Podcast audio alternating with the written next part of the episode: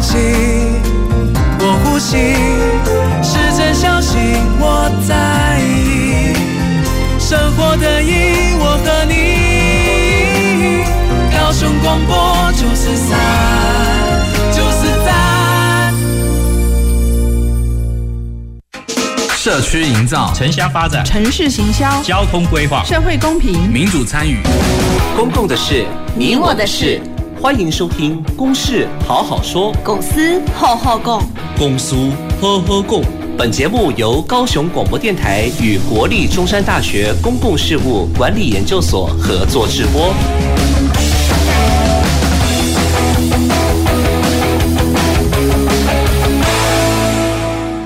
各位听众朋友，大家好，欢迎收听《公事好好说》，我是今天的节目主持人郭瑞坤。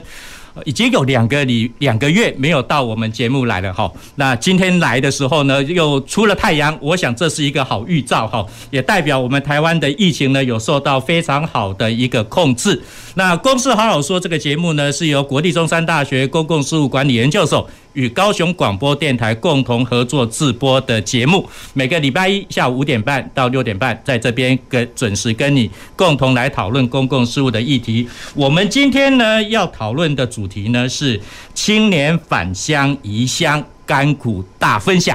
那在去年选举的时候呢，北漂的青年的议题呢是呃经常被讨论的一个议题。那也最近呢，也大家都在讲说，南部的青年呢可能面临到工作难找，所以需要北漂或者是中漂到到中北部去。那甚至于包括在六都合并以后，哈，二零一四年台湾出现的六都。那最近呢，大概在三年前、两年多、三年前左右的时候呢，台中市。的人口数已经超过高雄市，好，我们过去都在都在讲说，我们高雄呢是全台湾第二大都市，但是已经被台中超越过去了。那到底呢，我们北漂的青年，或者是生活在外地的青年呢，呃，有没有可能呢回到高雄来，或者是移民到高雄来？所以这是我们今天要讨论的主题。那在节目一开始呢，我先介绍今天来到我们啊节目现场的三位来宾。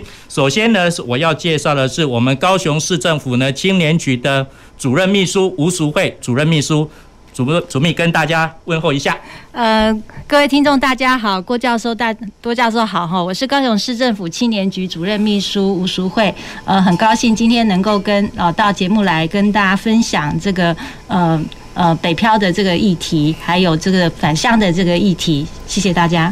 好，那接下来呢是洪于晨，他是日清创意的负责人，他到底是北漂或者是南漂？等一下让他来跟我们。呃，共同分享他到底是什么样的身份？好，于晨。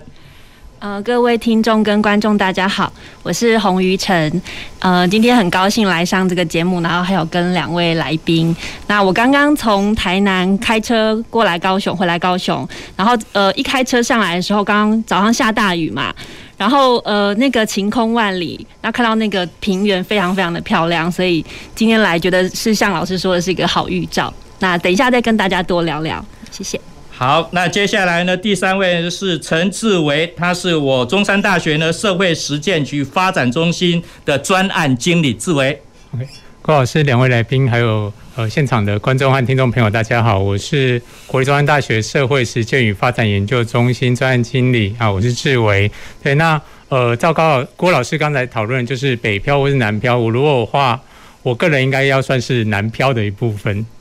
好，那所以我想，我们今天节目一开始呢，就有两位青年人，不管他现在还能不能算青年呐，哈，我们青年局现在标准应该是四十五岁以下，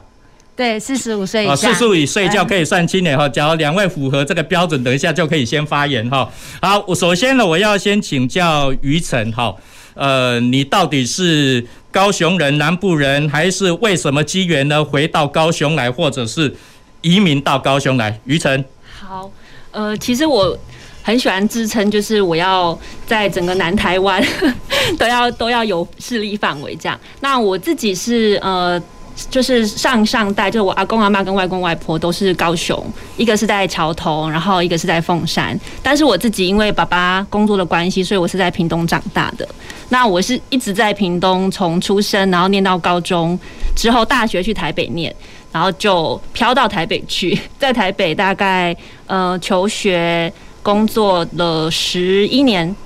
左右。然后才因为呃，就是结婚，那我的另外一半他也是高雄人，然后他是凤山人，所以我们两个就决定就是婚后一起搬回来。所以我在北漂十一年之后，终于又回到了南部的土地，这样，所以算是北漂又回乡。嗯，好，这个是北漂回乡的，来志伟，你呢？哎，大家好。那我其实因为我本身是台北人，而且很跟于晨很不一样，就是。我应该从我父亲跟母亲世代都是台北人，然后，所以我从小就是像我们在台北很多的同学或是朋友，呃，过去会有一种过年要回回南部回乡下的经验。那这对我来讲其实也是没有的，就是我过年也就是在南呃在在台北，对，然后就这样，其实一路在台北，包含呃读书，然后念大学，然后到工作，其实在。三十几年几乎都是在台北，就是没有离开台北过。那为什么会到南部来呢？其实也就是那时候，呃，工作一段时间之后，觉得我已经在台北待了三十几年了，然后我好想要换个城市住一下那种感觉。对，然后所以那时候其实算是就跟家里找了个借口哦，因为呃，因为对于台北以外的的的人。跟家里讲说，我今天要去台北工作，那好像是一件很正常的事情。但是对一个台北人，如果跟父母讲说，哎，我想要去中南部工作，而父母的当下直接会觉得你讨卡派去啊，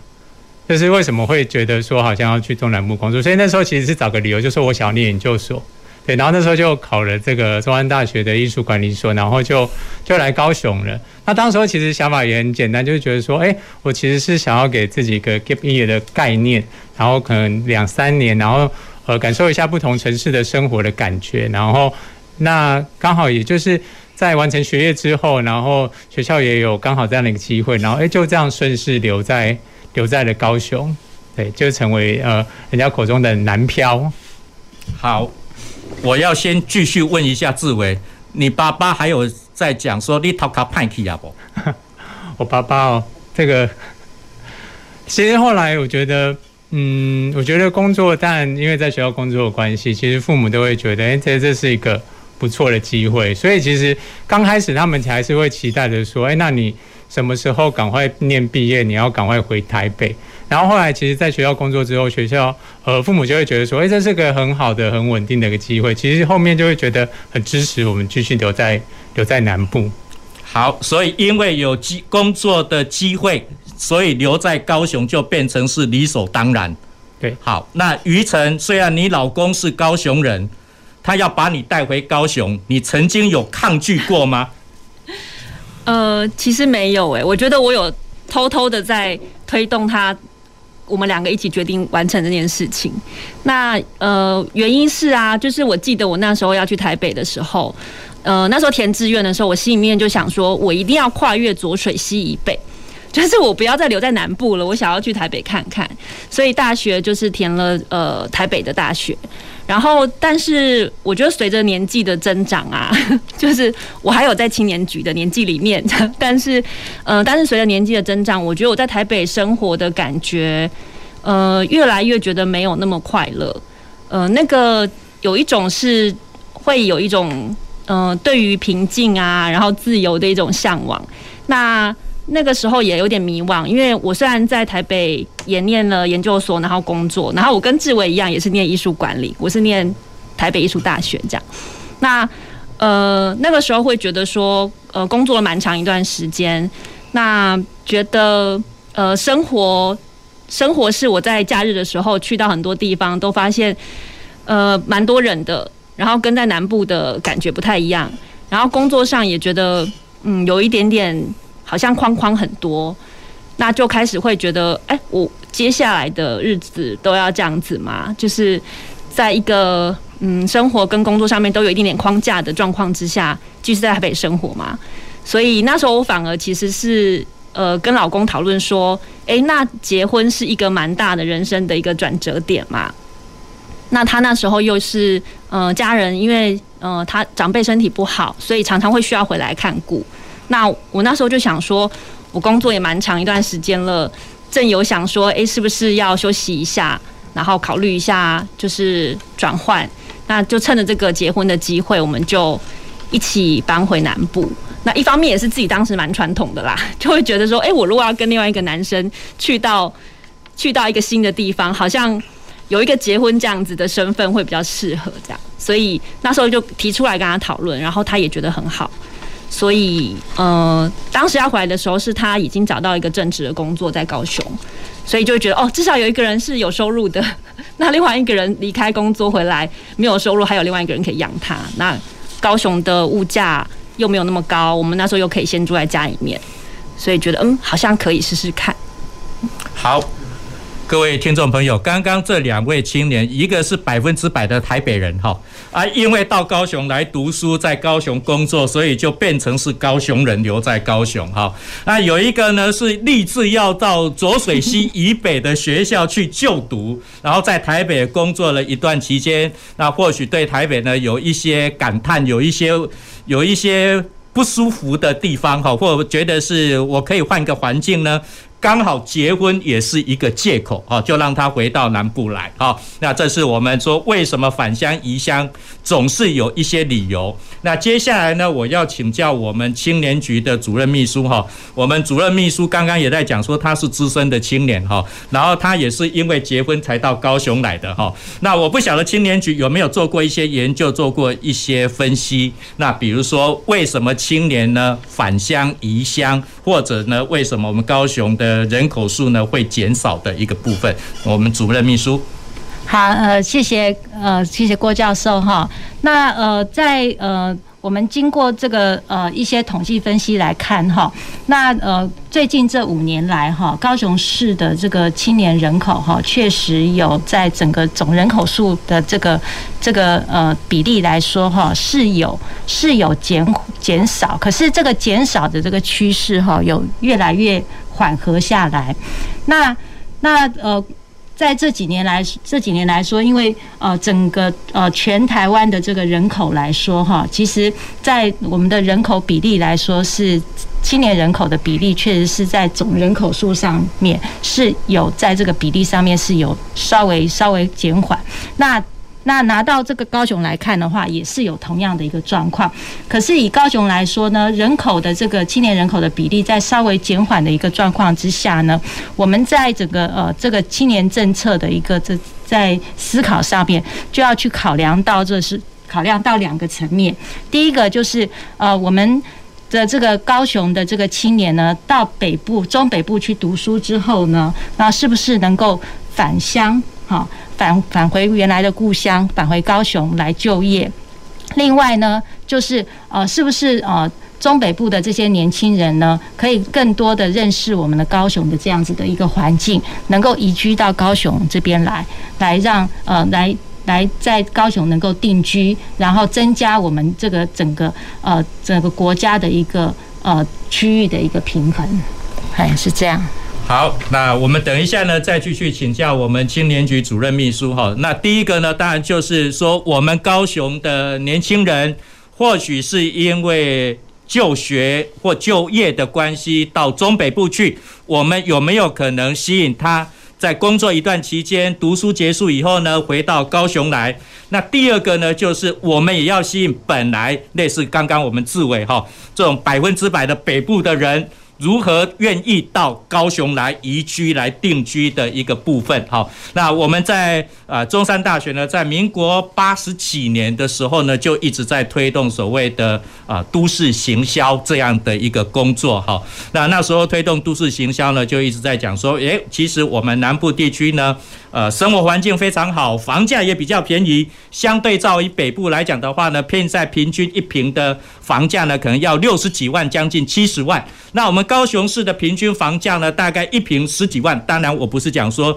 呃全新的房子，就是平均的房价，高雄只要一平十几万。所以相对的呢，生活机能也好，或者是生活的呃负担也好。那其实高雄呢是比较优越的，但是呢，不只是呃说要在一个城市居住呢，也当然不是只有房价的问题，也不是所谓的一个生活水平的一个问题。其实很重要的呢，还是、呃、要能不能有就业的一个部分。好，那所以呢，我还是第二个阶段呢，我还是要先请教我们两位青年人好，呃，回到高雄来哈，或移居到高雄来。你们发觉有哪些的优点，或者是哪些的缺点？我想有些优点就变成是我们青年局呢，可以跟我们北漂的青年，我们北部的人诉说一下，说我们南部有这些的优点。那假如这位两位。移乡返乡的青年发觉我们高雄有些缺点，那这个缺点呢，当然就是我们高雄市政府，不止高雄市政府，我们南部地区的人呢，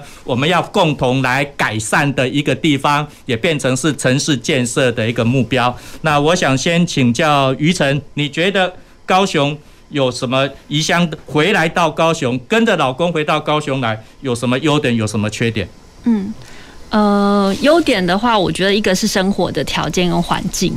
呃，我刚刚讲说，就是在台北假日的时候去到，我想要去散散心，但是因为台北的人口密度比较高，所以其实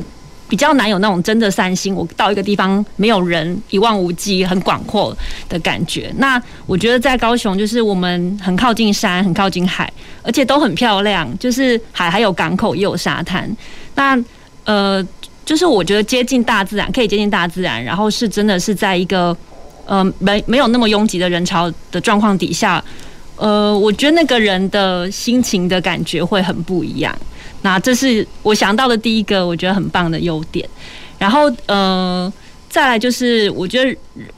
可能小时候在南部长大吧，所以我回来的时候，很多人都问我说有没有不适应，但我没什么不适应，就是呃。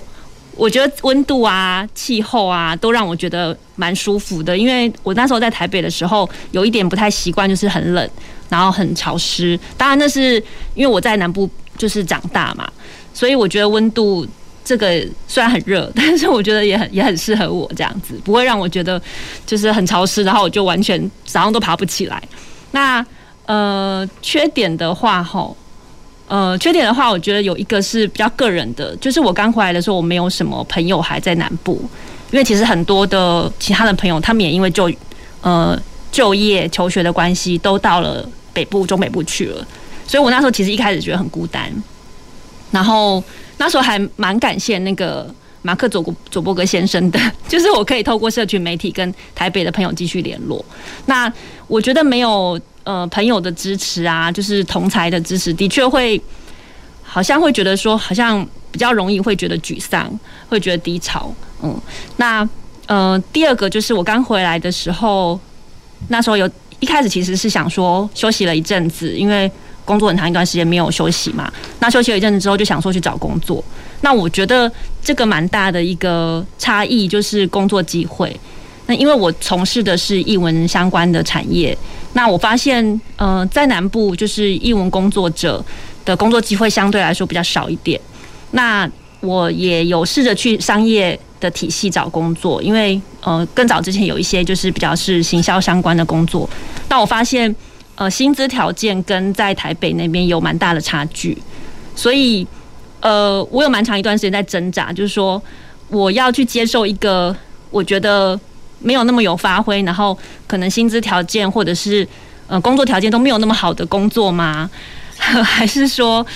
呃，还是说我要继续在家待业？那我觉得这个部分，我觉得是一个很多人他要来南部发展，我我想会是一个门槛吧，就是工作的机会、呃条件的类型、薪资等等的。嗯好，谢谢于晨哈。那讲到我们南部的一个几个痛点哈，就是可能工作机会比较少，然后包括薪资的水准可能比较低一点哈。那另外呢，就是诶，他的朋友圈多是在台北，然后回到高雄呢，会变成是没有朋友。还好有 FB 这一位好朋友哈，马克那个那那个主克伯这位先生的 FB 哈，让我们还可以有一些台北的朋友可以一些联系。志伟呢？好，返乡移乡的优点缺点。优点缺点，我觉得优点的部分，刚才谢有那个刚才郭老师有提到一个非常大的优势，就是房价的部分。好，因为像我自己也是，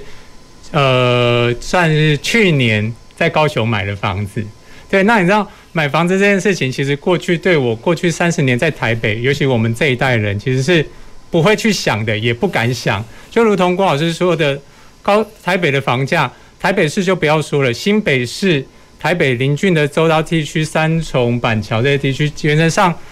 一坪的确都要五六十万、六七十万以上。好，那当然从这个角度，第一个是真的是买不起，哦，想买也买不起。然后第二个是。就像我弟说的，你就算买得起，你看到那个房价，你会有一种美艳，就是我为什么要花这么多钱去买一个我其实应该是要支持我们基础生活的这个一个空间，但是这样条件当然到了到了高雄，其实就变成是某种程度上面是我们年轻人可以负担得起的一个一一个一个状态，然后所以那当然就在搭配各种条件，那也很幸运，就是在在高雄有一个自己自己的房子。那我觉得这个其实真的是过去在台北是想都不敢想的一件事情。对，那当然其实这几年因为买房子嘛，所以会不断的留意房市。我发现这几年高雄的房子好像也涨得蛮快的。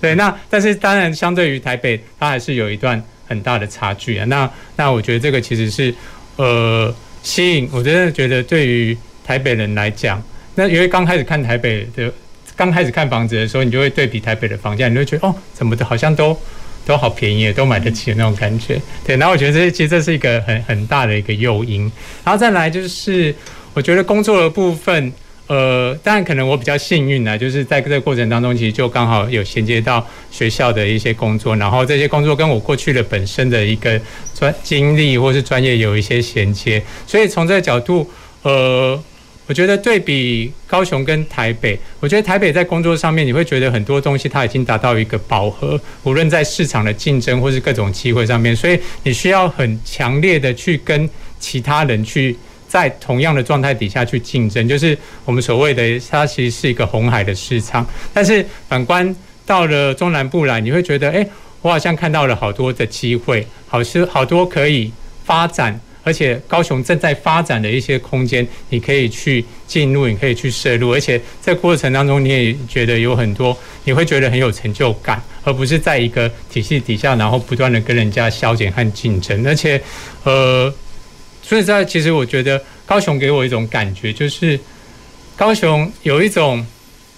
企图心。我觉得相较于台北，哦，他他有可能台北就会觉得啊，我就是首都，我就是这个样子。但是高雄会让我觉得有一种，呃，或许他他可能是第二或是第三，有一种我觉得我想要。积极的往前去迈进，往前去追，尤其在这几年，无论高雄的公共建设和各种软硬体的设施，尤其像，因为我们在服务的是艺文产业，我觉得在艺文产业部分，其实高雄有非常大的一个一个进步，而且未来还看得到更多的一个前景在等着我们。我觉得这是在高雄在发展上面的一个优势。那如果讲到缺点的部分，我想，呃，可能。这些是习惯上面的差异。我觉得，如果对我来说比较困扰的话，像是可能，我觉得交通对我而言是一个蛮大的困扰。哦，交通的呃，可能包含交通的规划，是用路人的一个习惯。那当然，可能相较于台北、高雄，毕竟在大众运输上面比较没有那么多。好，然后再就是一个可能用路人的习惯，我觉得这个是需要我们一起去。一起去去努力的，对，然后在这个过程中，其实我其实很希望说，哎，高雄也可以是可，其实高雄的气候很好，然后各方面都很棒，然后我希望高雄是一个很适合散步的一个环境和空间。但是在散步的过程当中，你有时候就会发现说，哎，我不是走在人行道上面，为什么后面就有机车过来了，等等之类的，或者是可能人行道或是骑楼部分，你会觉得好像没有那么好走，然后慢慢的你也会习惯，就是说，那我可能就要舍弃。走路的习惯，或是搭乘大众运输的习惯，然后改成我要自驾。那我觉得这个过程当中，其实对于生活感，或是对于生活品质，它其实会产生的一些一些落差。但我觉得这个其实是我们可以一起共同努力的地方。好，谢谢志维的分享哈。台北人习惯用大众运输，然后呢，可能包括因为使用大众运输，所以骑机车的人就比较少，所以用路人的习惯。比较不会让你觉得意外哈。那这是我们高雄或许值得来改善的一个地方。那当然，志伟刚刚也提到了，就是在高雄好像买房子只要有工作，然后接下来买房子好像是理所当然，而且是你能力可及的一个地方。好，那两位。年轻人都已经讲了啊，他们对高雄的优点跟缺点。那我们主秘呢？我们高雄市政府如何回应这些青年呢？他们所讲的高雄的优点跟高雄的缺点呢？好，呃，谢谢谢谢，这我们两位两位到呃南漂的这个年轻人哈，还有我们郭教授，还有我们的。呃现场的这个呃听众朋友，大家大家好哈。那呃刚刚有提到，就是说我们我们的这个呃我们现在要要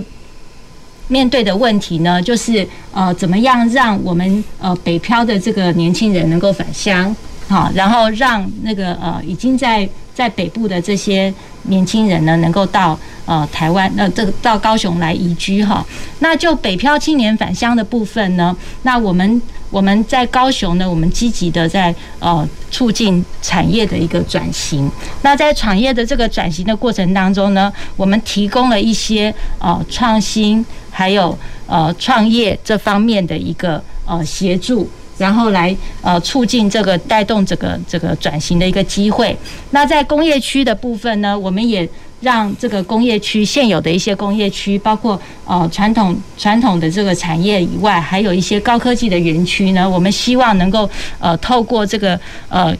呃产业园区的规划，能够让。呃，我们高雄的这这个原来的这个重工业的部分哈，还有其他的这个隐形冠军的这些传统产业呢，能够有个转型，然后这样子的转型呢，能够提供更多的一个就业机会，那让我们的年轻人呢，可以呃落地生根在高雄。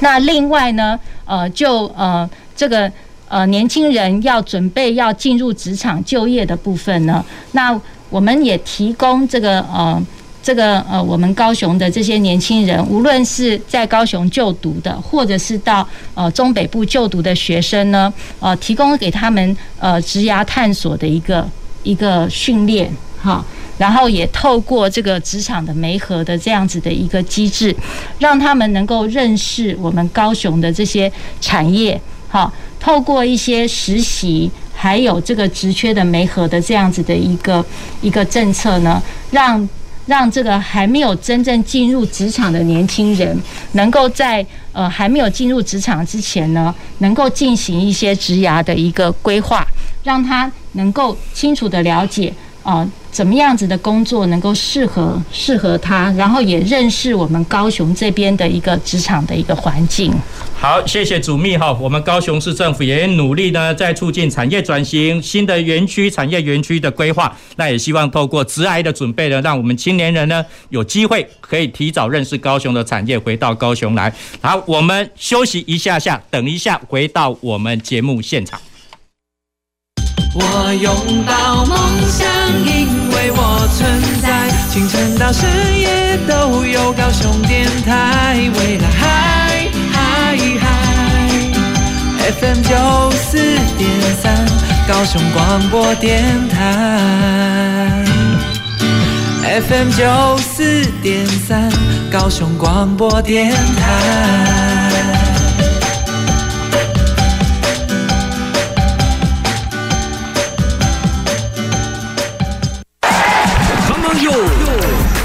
用电不藏私，节电招式交给你。冷气二六到二八，搭配滤网固定席，老旧家电旧换新，认明标示最放心，守住荷包最开心。哟哟，聪明用电好习惯，随手关灯一指按，待机电器定时关，冰箱储藏八分满，做好做满 Number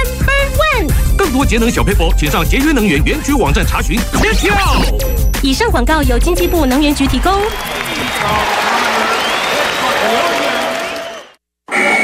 震！地震！赶快 D C H 趴岩稳。好，drop 趴下，cover 掩护，hold on 稳住。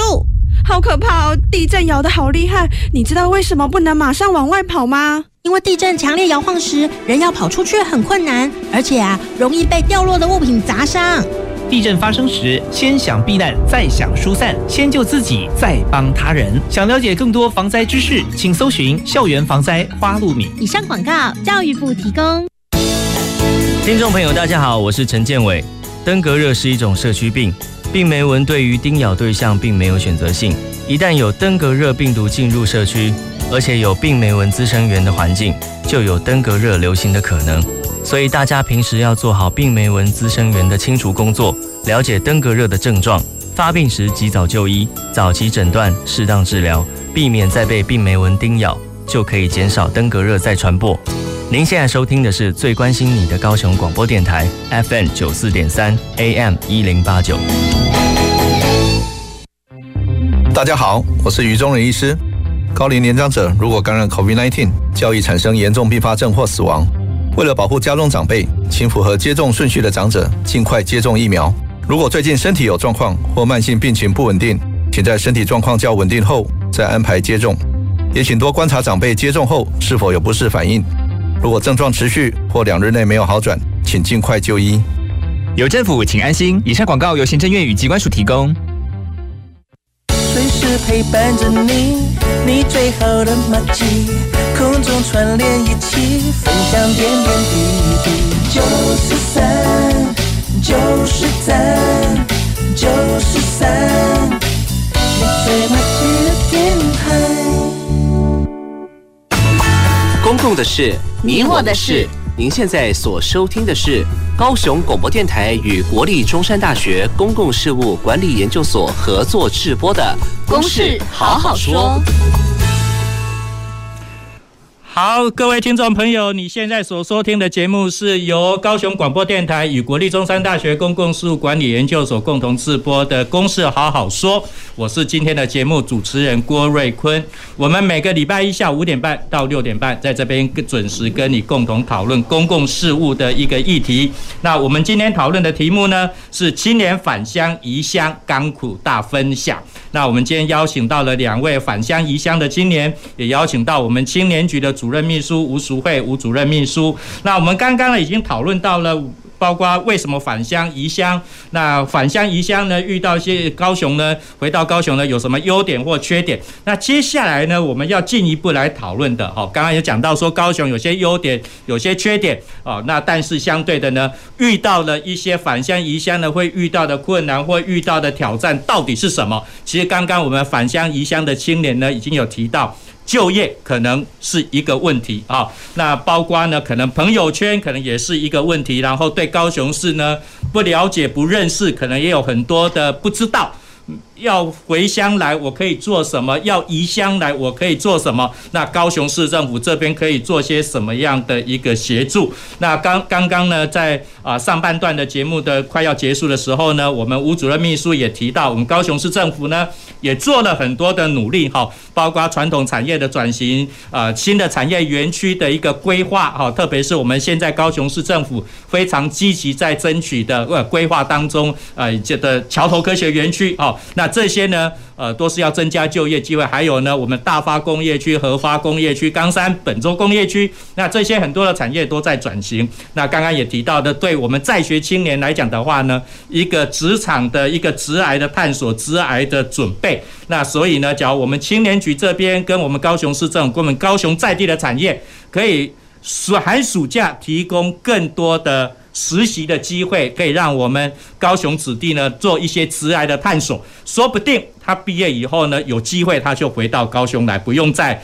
啊北漂，不用在外面呢呃工作。那回到高雄来呢，呃有时候我都跟我的学生讲，跟我的助理讲哈，你们回到高雄来哈，吃家里的，睡家里的，每个月的薪水都是你净赚的。这好像也是我们回到高雄的好处哈。那针对我们刚刚讲说返乡回乡的一些挑战跟困难，我们青年局我们主秘这边呢有什么事情可以跟我们分享一下？好，呃，各位各位观众大家好哈。那呃，刚刚有跟大家提到，就是说我们呃在呃青年局的这个政策里面呢，在鼓励鼓励我们的这个呃北漂青年返乡，哈，还有就是让呃这个呃我们中北部的这个呃青年呢能够移居高雄。那我们的策略，我们的政策上面呢有包括这个呃创业的一个一个补助，哈。然后还有产业转型。那另外呢，另外还有针对这个呃青年青年学子的这个职涯探索哈。那就呃创业的部分呢，那目前呢，我们有呃。高雄市政府青年局有成立那个呃创业发展基金，那透过这样子的基金呢，我们提供给呃这个新创的产业呢，有呃这个呃创业的这个贷款的这个利息的补贴哈，还有那个新创新创的一个补助哈，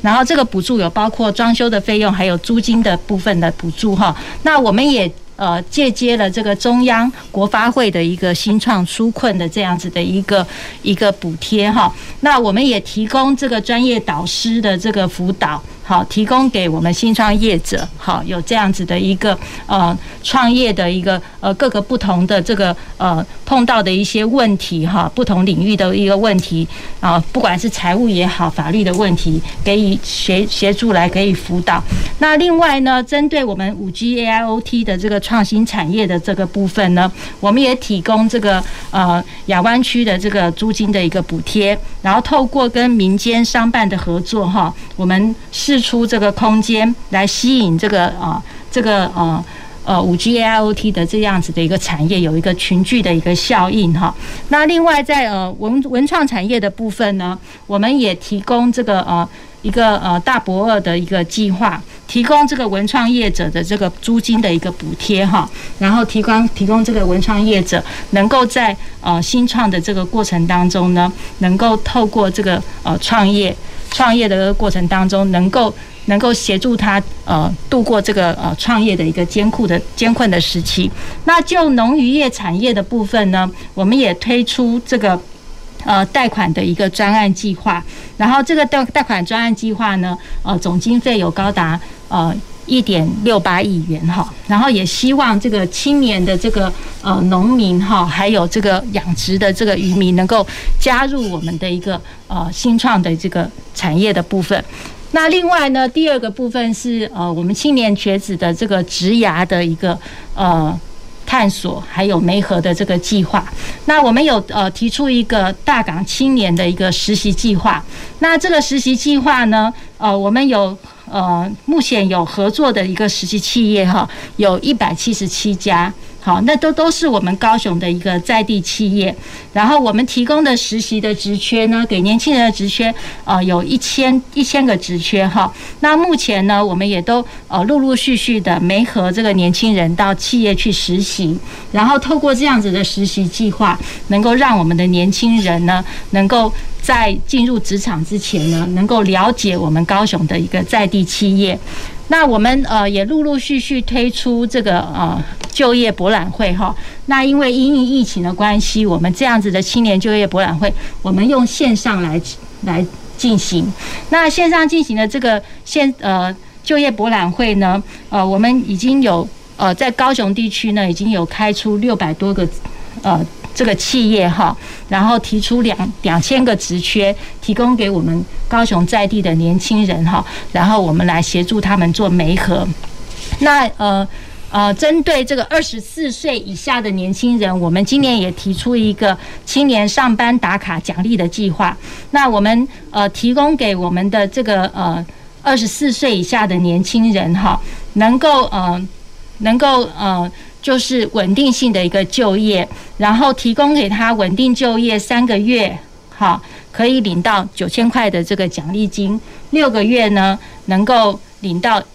呃一万两千块的奖励金。也就是说，我们的年轻人呢，二十四岁以下年轻人，如果能够稳定就业，哦，超过六个月，他可以领到。呃，两万一千元的这个奖励金哈，我们希望透过这样子的一个奖励机制呢，能够让我们的这个高雄在地的年轻人可以更稳定的一个就业。好，谢谢主秘哈。我们高雄市政府也非常的努力哈，就是包括有一些创业的补助，那不管是呃那个租金的补贴，呃薪资的一个补贴，或者是贷款利息的一个补贴，那也透过一些职涯的探索，还有就业博览会，还有稳定作业就业呢的一些奖助的一个部分哈。那两位过来人。好，你们觉得说你们回到高雄就业也好，那个工作也好，那你遇到的困难挑战，你会怎么来解决？于晨，好，嗯、呃，我刚老师在提这个问题的时候，我想到的一个字就是一个名词，就是开放性。那我觉得要打开自己是很重要的。那呃，就是就从就业开始讲，就是我很感谢我在台北的那个阶段，我学到了很多，然后呃，在工作场所就是培养了一些自己的技能。但是其实我刚回来的时候非常的茫然，就觉得自己好像没有什么能力，然后 自己好像就是有一点一无是处这样子。但是其实，在那段时间，我慢慢的梳理自己，就发现说，哦，其实我有累积到了。呃，一些一些的专业能力，那我觉得是在刚刚就是志伟有提到说，在那样子比较竞争的状态之下，给自己培养出来的一些些呃，还可以养活自己的技能这样。那那个开放性指的就是说我我回来之后，其实也跟一些嗯南就是移居到南部或者是回返乡的人聊过。那我发现有蛮多人，他们都选择了改变他们的呃工作。的职业，就是说他们没有办法在南部找到他们原本的那样子的工作的机会，但是他们就决定换一个跑道。那呃，有时候有一些技能是相通的，虽然它是在不同的产业或领域。那我发现有蛮多人，他们愿意这样子去去转换。那因为他们觉得我可以用这个去交换，我在南部可以跟我家人一起生活，然后这边是我喜欢的生活环境。这个是我觉得是第一个开放性的可能。那第二个开放性可能是，就是我自己为例子啦，就是我那个时候因为就是找工作有点犹豫，就是说我呃是不是要去做可能重复的事情啊，或者是我没有那么喜欢的工作的条件。那那个时候也很感谢，其实政府有的有一些资源，就是呃我有获得了那时候文化局的一个文创人才回流计划的补助。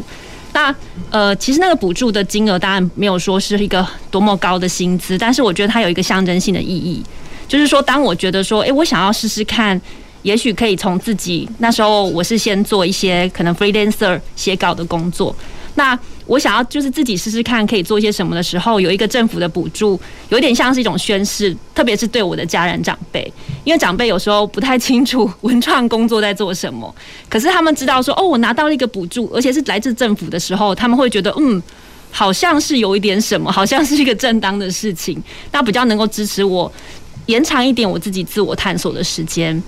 然后那个开放性也包括说，哎。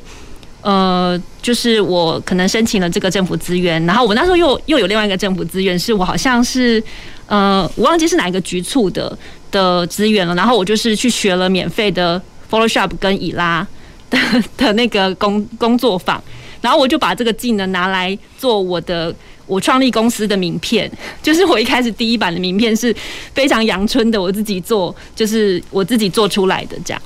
那就有一点点的基础，可以让我觉得，哦，我好像又多了一个创业的技能，这样。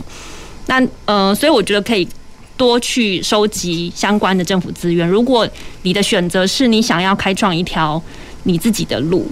然后那个开放性就是在高雄，其实嗯比较少，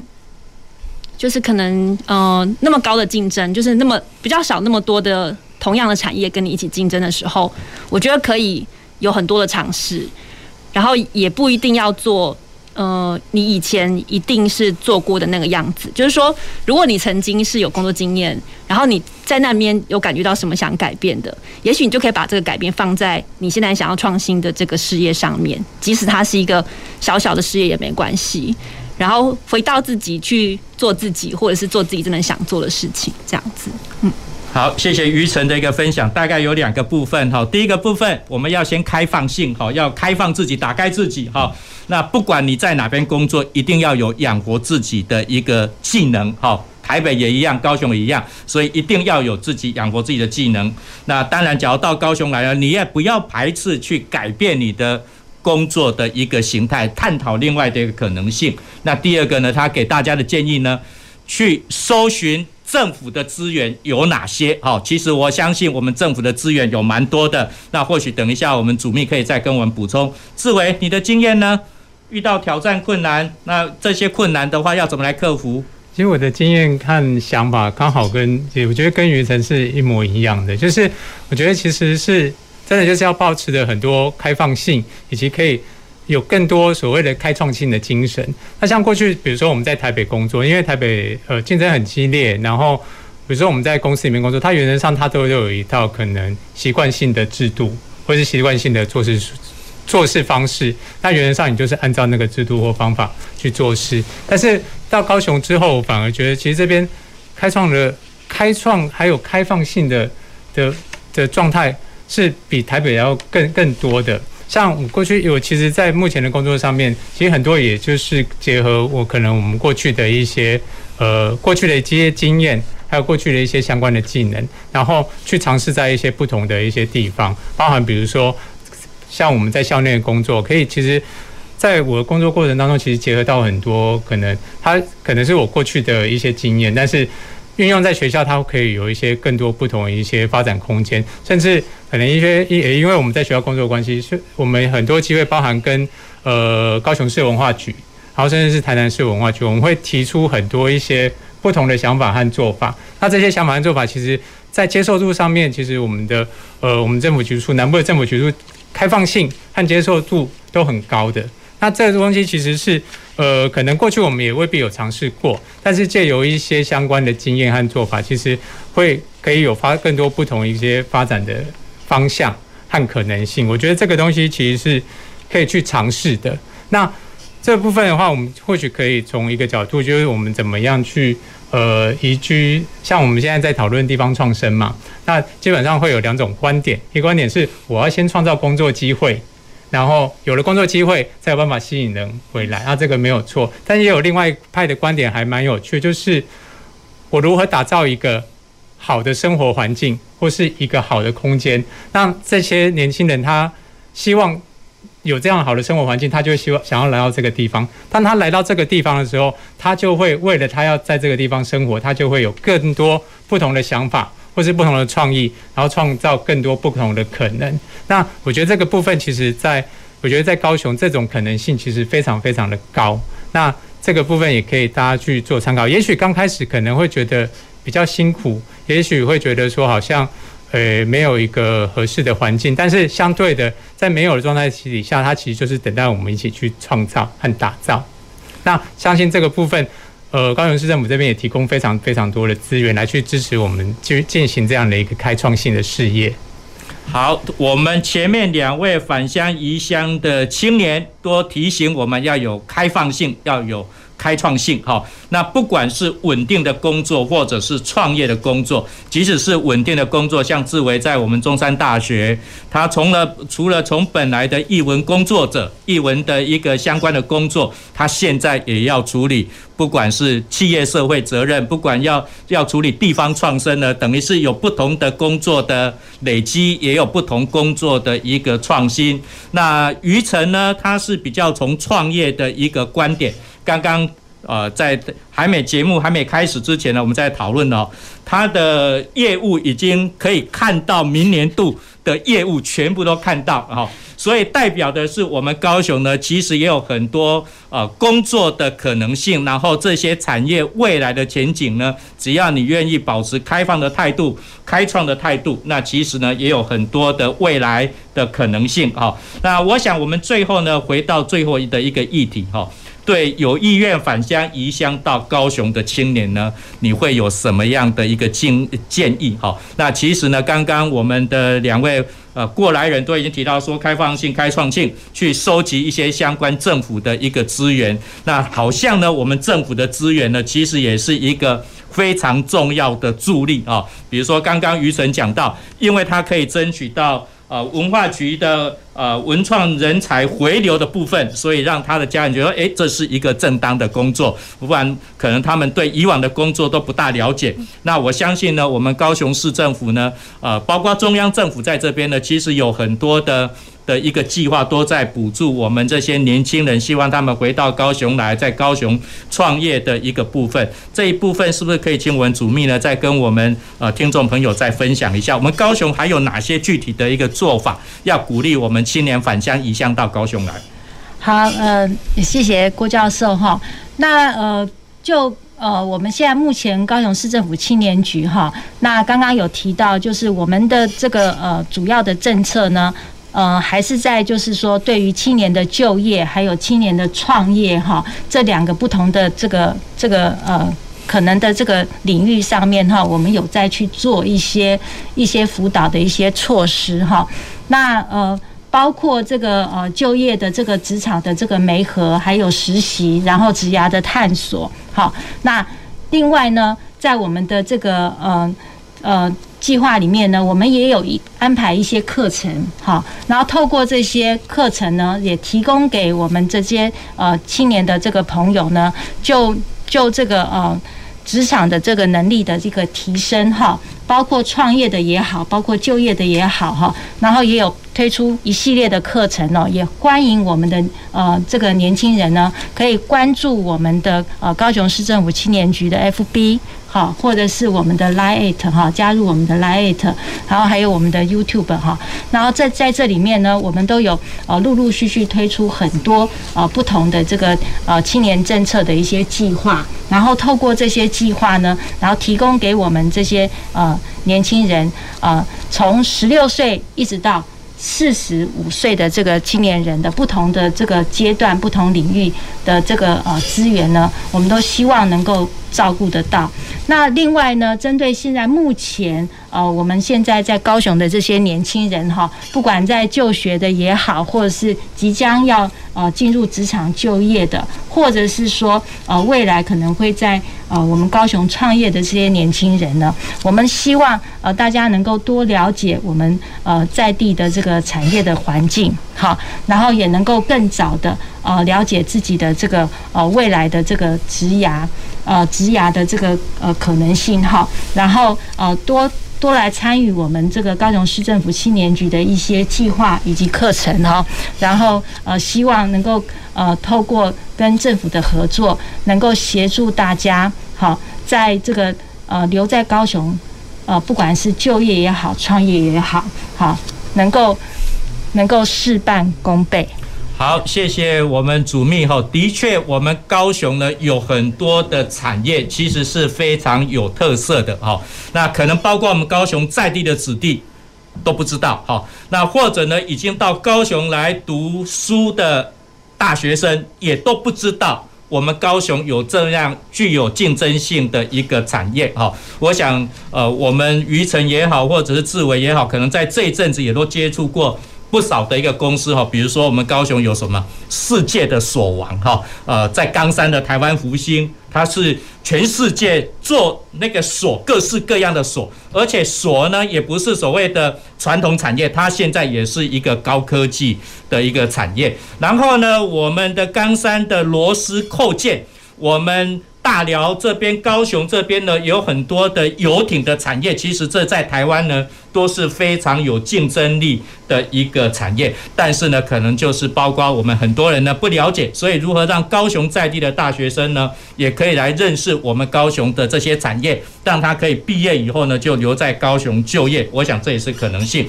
来，两位过来人，再给我们听众朋友更多的建议。要到高雄来，哈，留在高雄来的话，会遇到些呃那个怎么样的一个建议哈？会遇到的困难，然后你还有从你们过来人经验，还会给他们什么样的一个呃知识的传递，给他们的一个建议还有哪些？志伟，知识的建议，觉得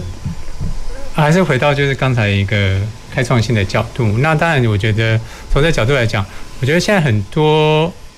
很多假设以就业就业而言，他很多在做做一些比较，会觉得说，诶，为什么做一样的薪一样的薪资哦，一样的工作，但是可能南北薪资有差异。但是如同郭老师说的，但是如果说你今天再扣掉南北的物价等等的，其实你真的搞不好你真的存下来的钱，或是其实是是是是比比你留在台北更更多的。那这个部分的话，其实是可以从另外一个角度去去做思考，就是不用只是单纯我从最从从薪资或是从这些方面去来去做比较，就是从比较长远的角度去看，我们从呃未来的发展性、开创性，还有比如说生活环境等等，你在这边可以过的一个生活品质，其实比较之下，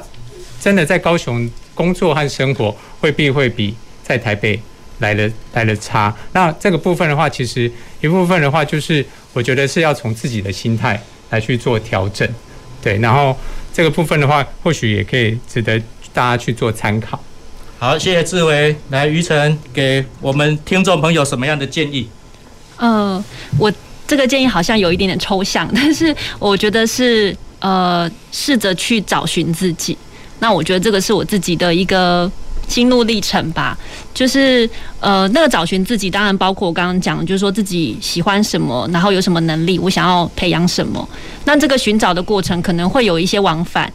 但是呃，如果如果你允许有这样子的往返的时间的话，我觉得高雄是一个很好的让你这样子可以去有一些时间让你去摸索的地方。那当然，如果你很清楚自己，呃，我现在就是想要去一个呃有高度竞争的，然后有非常多知识跟资源的呃大都会，比如说台中或者是台北，这样子去磨练，那也很好，就是很清楚自己现在要做什么。那如果你也很清楚自己说，我想要有一些开创的可能，我想要在高雄这个地方试试看。那我觉得这边是一个有这样的机会让你去试试看的地方。那呃，要相信自己吧，就是说那个相信自己，就包括在那个尝试的过程当中会非常的茫然或者是不确定。但是我觉得，如果大家都可以找到自己的位置，然后发挥自己的角色，就像我现在我们的工作公司其实是一个小公司，然后我能够提供的就业机会也不多。那的确，高雄也比较少，呃，可能比较大的这样子的体系，这样子或者是艺文艺文环境。但是，呃，如果可以的话，我们每个人都可以发挥自己的角色，就可以去协助其他人。也许你也可以协助其他人做他想做的事情。然后再来就是那个，再也重复一下那个开放性，因为我刚回来的时候就。比较没有朋友，但是这段期间我交了很多在地的好朋友，那互相支持。其实高雄人都非常乐意跟呃支持对方，然后也是很温暖的。所以如果你主动的去跟对方接触，然后你在那边建立了一些资源网络的时候，我觉得在这边会有一种更安心、更踏实的感觉。好，谢谢我们今天到场的三位来宾哈。那我们青年局的主秘吴主秘，还有于晨，还有志伟哈，跟我们来分享。返乡移乡的一个经验哈，那我想最后呢，给我们的一些听众朋友一些建议哈，我其实也是从我们三位来宾得来的一个归纳哈，呃，认识自己，了解自己，我想包括保持开放性呢，可能是你返乡移乡最重要的一个事情哈。那高雄呢，可能是包括你要存第一桶金。最有机会、最有可能的一个呃城市，好，那当然也是可以，你可以创业圆梦的一个地方。最后呢，我分享一个小故事，也是我最近呢在博二这边审查一个计划，一个不到三十岁、二十几岁的女生，她开了一家画廊，在大博二的地方开了一家画廊，把一个老房子整修变为一个画廊，也圆了她妈妈的梦。那在这个过程里面呢，有文化局的补助，有租金的补贴，有创业的一个补贴。你想想看，假如在台中、在台北，你不到三十岁，你有可能去当一个画廊的老板吗？所以高雄就是有这个机会，可以让你来担任一个创业圆梦的机会。我们公司好好说节目到这个地方已经告一个段落。这个节目呢，是由高雄广播电台与国立中山大学公共事务管理研究所共同制播，欢迎。我们的听众朋友，下个礼拜一五点半到六点半准时收听《公事好好说》。《公事好好说》节目由高雄广播电台与国立中山大学公共事务管理研究所合作制播，每周一下午五点三十分进行到六点三十分。谢谢您的收听。